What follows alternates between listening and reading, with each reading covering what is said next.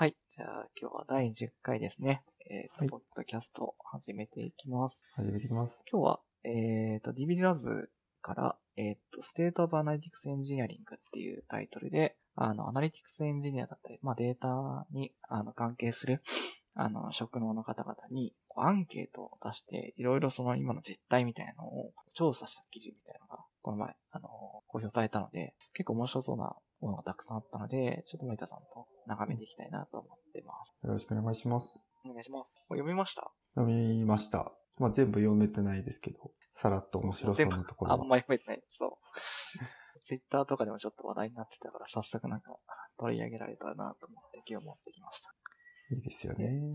まあもともと、まあアナリティクスエンジニアリングだった、まあアナリティクスエンジニアって、まあ DB ラブスがこう多分提唱して、まあ実際こう、ちょっと、なんだろうな、キャッチーな感じになっているものの、実際実態として、こう、どうなんだっけ？みたいなところを結構なんか、うん。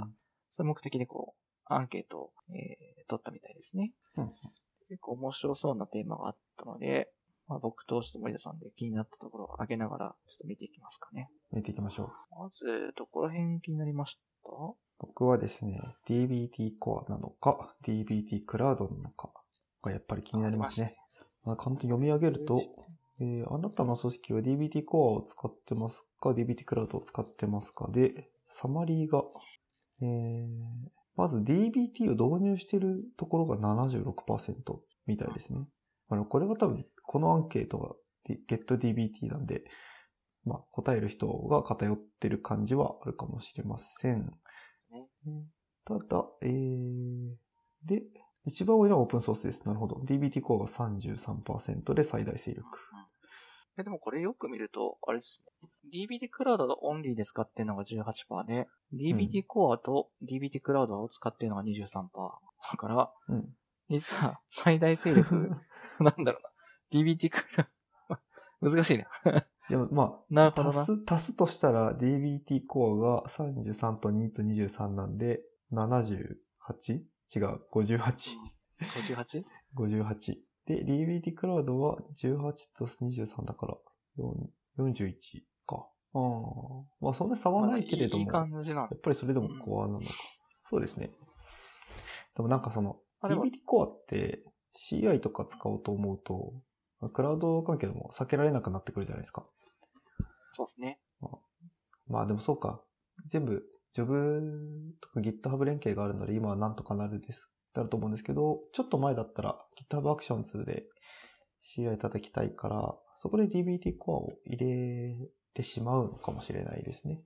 そうですね。なのでまあ、じ、自分たちでまあワークフローだったりっていうのを組める方だったりとか、まあ、ワークフローをふ組まなくてもローカルで実行できて、十分な人っていうのがいて、いいるうん。ですかね。プラス、まあでもね、DBD コアプラス DBD クラウドってことは、あれですね。まあ普段の開発とかはコアだけど、まあそのジョブ周りは DBD クラウドに任すとか、CI 周りは DBD クラウドに任すみたいな感じうんうんの人も言っているって感じですかね。そうですね。普段の開発が DBT コアだと、リネージを見ながら作れないと思うんですよ。そうですね。だからそれがちょっともったいないですよね。リネージ見ながら、ここの処理変えてってやっていきたいんで。ちょっとむずいっすよね。そうですよね 一回ビルドするのも。そうっすよね。あれなのでうん。その分、DBD クラウド ID は便利ですね。確かに、あの、うんリネージ見えるとか、うん。まあドキュメントも行って、結構近くにある感じはあるのそこら辺を使い勝手確かにいいかなって気がしますね。うんうんうん。これ、竹本さん DBT クラウドメインですよね。僕はそうですね。クラウド ID が割かしメインで、ただまあ全文検索とか結構まだ弱いんで、はいかはいはい。まあちょっと凝ったことを 定型的に処理したいときは VS コード使ってますね。おー、そうなんですね。あのー、1年くらい前だとちょっと重たいかなって思ってたんですよ。DBT クラウドの ID が。はいはい。最近どうですか？良くなりました？最近だいぶ解消されましたけどね。まあもちろんなんか最初のイニシャライズ、イニシャライズは30分、あ、30分かかんねえや。30秒から1分ぐらいかかっちゃう場合ありますけど、はいだいぶ前からは高速になりましたし、うん。実際あれなんですよね。あの、前の DBD クラウド ID のバージョンだと、はいあの、セーブしてるときに他のファイルとか一切こう操作できなくなるみたいな。ロックの時間があって、はいはいはい。そういうのもなくなったので、だいぶ、まあ使い勝手は良くなった気がしますね。うん、いいですね。あそこスピードが速いとやっぱり使いやすいですよね。そうですね。そんなに不自由は最近してないかな。うんうんまあでも、VS コードとかでちゃんと拡張入れて、ね、あの やるのも結構開発しやすいと思うので、うんまあ、なんか結構そこは好きでいいんじゃないかなと思ってますけどね。そうですね。僕は結構ローカルのビルド時間早い方が好きで、あの、とコマンド S を押した時にリントが走るとかっていうのがはいはい。結構あると思うんですけど、そこの処理が1秒なのか0.3秒なのかで結構生産性が変わるっていうのを信じてるタイプなんですよ。で、まあ、あの SQL フラグとかだともう1分とかかかっちゃうので、それはできないんですけど、はいはい。結構そのローカルでサクサク動くっていうのが、コーディングの時は大事だよなって思う派なので、コアが好きですね。そこら辺は多分まあ、DBT ラブ的には多分あれなんでしょうね。SQL フォー、えっと、なんだっけ。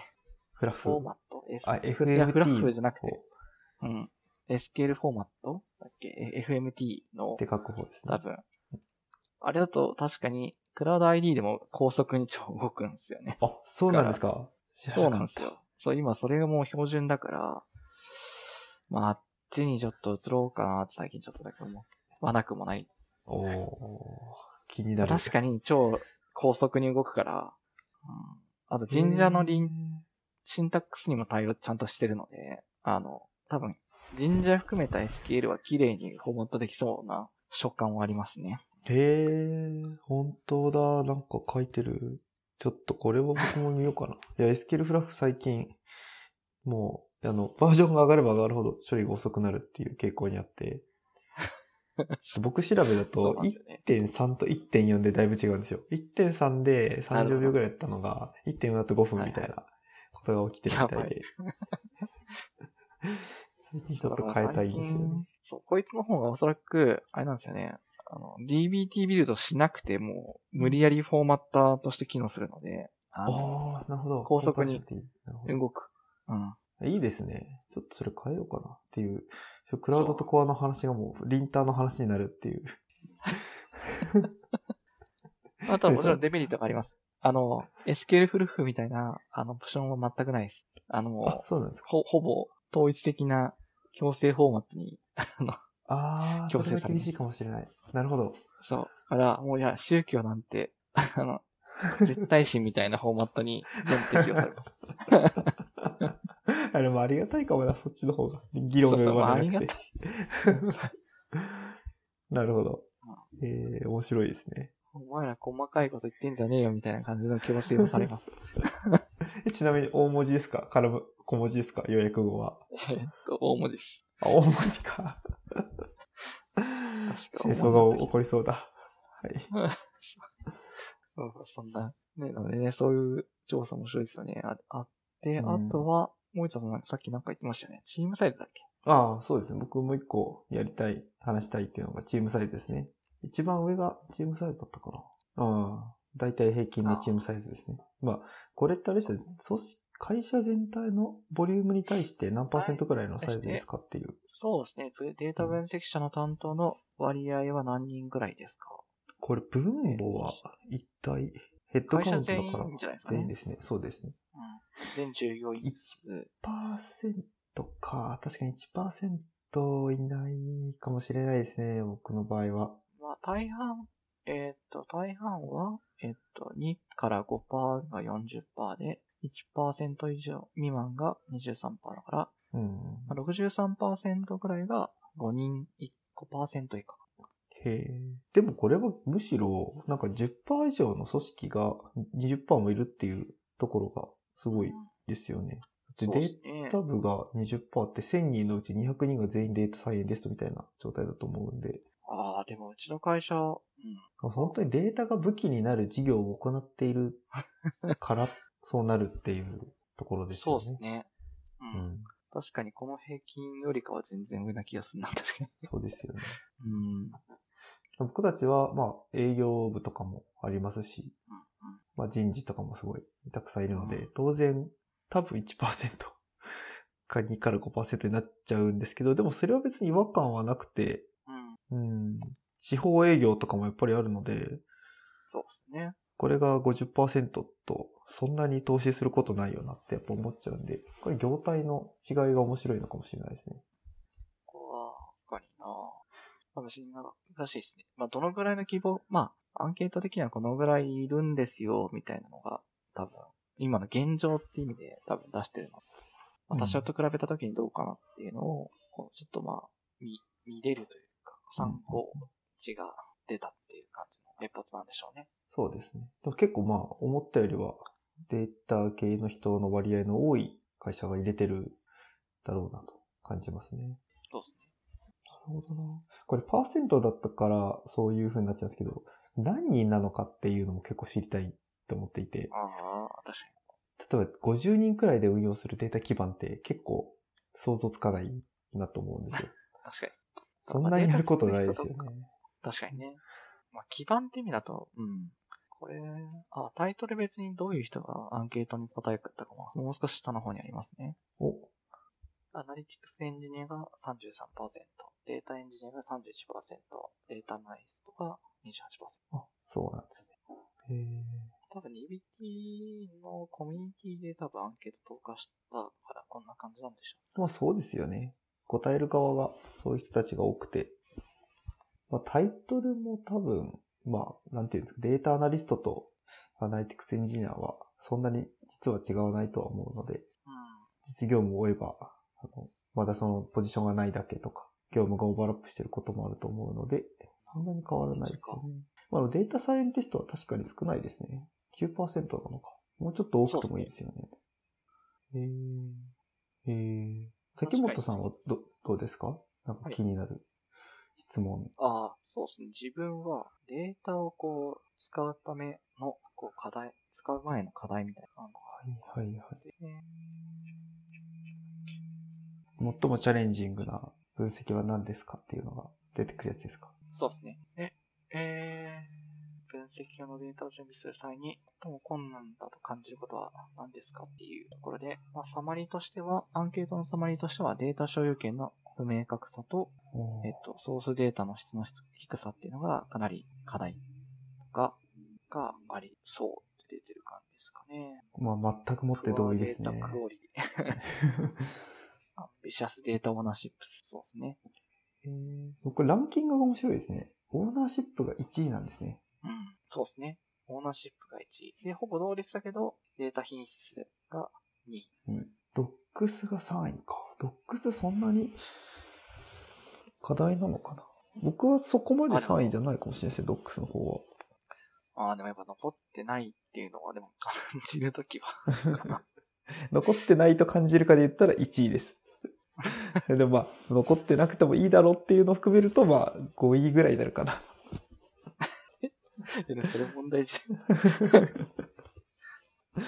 竹本さんはどれが一番課題ですか？ゃん。ああ、いや、でも確かに、まあでも三位一体みたいなとこありますけどね、この。それはもちろんこの挙げた。実はね。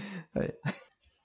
結局、オーナーシップがちゃんと明確に引かれてないから管理されてなくて、ドキュメントだったりとか、品質が安定されてないっていうのは、それはまあ、もちろんそう思ってはいるんですけど。え、から、いやなんかめっちゃすげえわかるなっていう、こう、なんですか、あの、このランキングって。まあみんなやっぱそうなんだなっていう。うん。そうですよね。僕の場合は、あの、なんだろう、す多分、素直に答えたらオーナーシップかクオリティを答えてると思うんですけど、まああえあえて、あえてこう、変わったこと言おうと思うとするなら、トランスフォーメーション結構課題に感じることは多いですね。で、あの、トランスフォーメーション自体というよりはデータの extract の方ですね。E- ETL でいう最初のところがやっぱり辛くて、なんかどうしてもデータの種類が多いんですよ。うんなるほどね。で、まあ、いろんな事業からいろんなところのデータを調整して集めてって、やっぱりやってこなきゃいけなくなるし、うん。その、調整が大変なのは、なんかあんまいい状態ではないっていうのもあんまり頭では理解できてはいるんですけど、一方で、なんか今まで話したこともない人からデータ欲しいですって言われたら、ちょっと抵抗あるよなっていうのも分かっていて、うんうん。それはまあ調整が必要なコミュニケーションだよなと思うのもわかるんで、結構これは課題、課題ですね。やらなきゃいけないのもわかるし、結構骨も折れるし。プラによればよるほど、こう、中央、集権的にアプローチすると結構はい。課題に感じやすそうなそうですね。テーマな気がしました。うん。いや、やらない回っていうなんかない、ないよなっていう。うんそうですね。まあ、ミドルサイズからスタートアップとかだと、どっちかというともう DB がいて、ほとんどの面まで見、まあ、エンジニアだったら見れたりとか、そうですよ、まあ、ね。置いてある状態のところから、まあ、ETL だないし、まあ、EL を引ける気はするので、はいまあ、そこの難しさとか、そうですね、どうサービスが区分されてるかみたいなのが確かに、うん、ちょっと事業とか会社ごとによって結構大きく違いそうだなと思そうですね。なんか例えば、その独自のデータベース環境があって、で、ビッグクエリとかを登場する前の世界で Hadoop とか入れててっていう組織があった時に、僕たちはビッグクエリ環境を持ってるから連携してくれっていう、言う時、いや、自分たちもビッグクエリを導入しようと検討してきたし、今そのフェーズにあるから、渡したくないみたいな話とかって出ちゃうと、やっぱりこう強強く言うのも変だし、そっちはそっちですごいスムーズに言っているところもあるので、割と難しいですよね。確かにな。歴史あるチームに対するリスペクトもちょっと考えるし。そうですね。難しいですよね。なんか、授業全体としては多分フラットに多分利活用、スムーズに全部の部門がされるべきだし、なんかするべきだし、な気はするけど、そこの、こう、境界線が引かれると結構しんどい場面はありそうだなと思いました。そうですよね。ここは、ずいっすね。その、ちょっとこう、げ、現場にポリシーを委ねすぎると、結構、既得権益じゃないけど、そういう動きにもなりやすいから、そうですね。うん、なんか難しいところですね。はい。横断で定めたら定めたで、今度自由度が効かなくなるので、スピード感が出ないとか、ありますからね。これ、なんか、実はオーナーシップの話かって思ったんで、やっぱり一番の問題はオーナーシップかもしれないですね。確かに。うんまあ全体の指針も必要そうな気がしますよね。そのお互いにパブリックなインターフェースだったり、まあ、あの、を提供し合わなければいけないだったりとか、提供し合うことが全体にとってメリットがあるっていう風にならないと、うんうんお互いに提供し合わない気がするので、なんかそういう文化だったりとか、そういう風に向けられる、なんか指針が必要、まあ動きも必要なんでしょうね。ですね。データメッシュとかの世界だと特にそういう思考はなんか重要な気がしました。そして、は、そう、面白いテーマがあったんですよ。サラリーっていうのがあったんですよね。いけますか、サラリー。サラリあえて触れないようにしていたサラリーに。ー。あの。あれですよね。あの、僕ちょっとサラリーで思い出したんですけど、お御社はサラリーの、あの、えっ、と、カルチャーデックを公開されてましたよね。あ、されてましたね。最近はちょっと薄くなってるかもしれない。あ、なるほど。じゃあもっと上がってるということですね。そうか。それはどうかな。まあ、ちょっとなんか人数も増えてきたよね。ちょっとやっぱさ生々しいから、確かに。多少。サラリーの話はえーと覚えてたっけな。このサイトがすごい長いんで、そう、長ちっちゃいダッシュボードにしてほしくなりますよね。あなたの年収をお聞かせください。来ましたね。What is your annual salary? えー、全体として、これサマリーですね。これ dbt Labs が書いてるサマリーですね。全体として、アナリティクスエンジニア、データエンジニアは、データアナリストよりも年収が高い傾向にあります。本当だ。あのデータサイエンティストよりは安い傾向にありますね。そうですね。待って、プリファーノっていう性があるから、これを抜くと、あーでも、それでもって感じですかね。それでもって感じな気がしますけどね。まあ、最、うん。これあれですね、この図を見ると、やっぱりマネージャーになることがお金持ちになるためには必須っていう絵に。まあ、IC ロールなのかマネジメントロールかみたいなのがそもそもね、あの、ある、そもそも論としてある気がする。そうですね、職種と、あの、レベルがありますからね。まあでもこれで、アナリティクスエンジニアは、まあ30%が 151K から 200K だから、まあだいぶ、だいぶじゃないですか。これ30%いる。うん。あと、例えば、シニアデータサイエンティストとか、プリンシパルデータサイエンティストはいると思うんですけど、まだプリンシパルアナリティクスエンジニアとかっていう人は、その、まだやって2年なはずなんで、うん。少ないと思うんですよ。そうですね。そんな気がしますね。なんで、その数字が入らないから安く出やすいっていうのはあるかもしれないですね。うん。まあ、データね、アナリティクスエンジニアマネージャーみたいな職能っていうか、これが生まれてきそうですしね。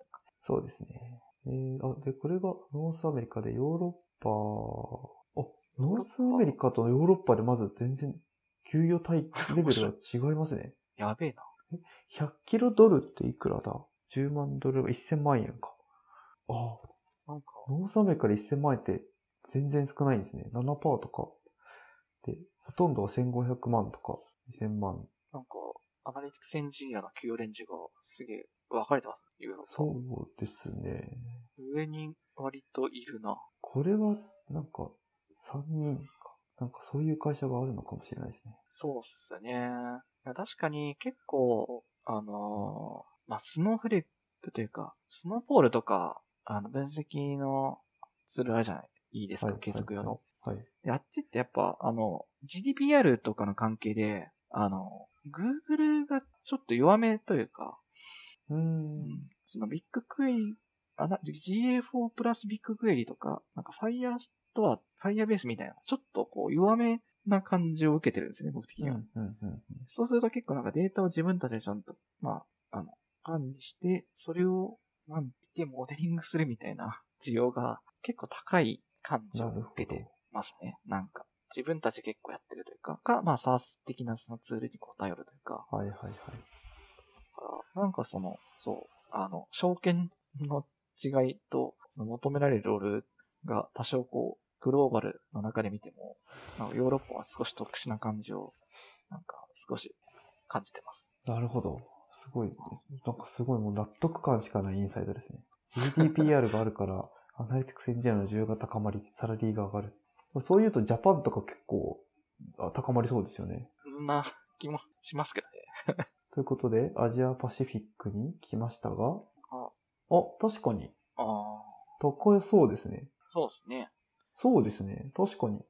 給与レンジ高いですね。アナリティクスエンジニアの。給与レンジ、アナリティ、データアナリスト、データエンジニアに比べると高いっすね、確かに。うん。へー。しかも、なんなら、ヨーロッパよりも上ですね。多分、中央値が。嬉しいです。将来安泰ですね。まあ、なんか安泰っていう表現をそうですね。してくのかは、あれ。安泰なのか確かに。安泰ではないか。まあでも、まあ、もちろんどの職種も必要があって、多分、もちろん、あの、ある職種だと思うし、うんうんただまあそのアナリティクスエンジニアっていうところで、まあ見るとやっぱそのデータ活用とか、まあ活用する、まあなこの前のアンケートのその課題に感じてる、データ分析する前にデータが整ってないっていうところに対してのやっぱ職能としてこう切り出されてる部分もあるので、うんやっぱそこに大きな課題をやっぱ感じているし、まあそこに対して投資がされてるっていう感じの、まあ、側面があるんでしょうね。そうですね。なるほどないや、でも面白い。ただ、ノースアメリカの基本的な給与レンジの高さに一番驚きますね。その。どの職種を取ってみても、リッチですね、これは。ですね。面白い。なるほどな。そんなような調査。まあ他にもなんかね、いろいろ、ちょっとここではご紹介しなかった項目もあるので、結構ここ面白いでいく。うんうん、これまあ、初単年度ショットですけど、翌年と見て推移も見れたら、すごい面白いですし。そんな気がしますね。うん、これのなんか、あれですね、あの、アナリティクスエンジニアだけじゃないパターンも見たいですよね。データエンジニアがどうなのかとか。ああ、そうですよね。 machine learning engineer とかも面白そうですね。パイとかも気になります。パイって何ですか？あ、パイ。あの、ボリュームが確かに職の元のボリューム確かにどんぐらいなんだろうな。はいはいはいはいはいはい。いや、確かに結構今勢いよく増えてきてるんで、なんかその人数の増加具合を知りたいところもありますよね。そうですね。こう、だって DBT のこの疑問も多分もう少し5万ぐらい来そうですね。そうですよね。 analytics engineer っていうタイトルをつけてる日本の会社ってでもあんまり見ないんで、うん。職種はあるけれども、そのタイトル自体はまだ少ない可能性はありますね。そうですね。うん。まあ、これからもっといいなと思いますからね。そうですね。いや、面白い。はい。はい。はい。ぜひ、ちょっと、アンケートですかね、見てもらえたらいいなと思いました。はい。はい。じゃあ今日はこれで終わりにしていきましょう。ありがとうございました。はい。ありがとうございました。登録お願いします。お願いします。はい。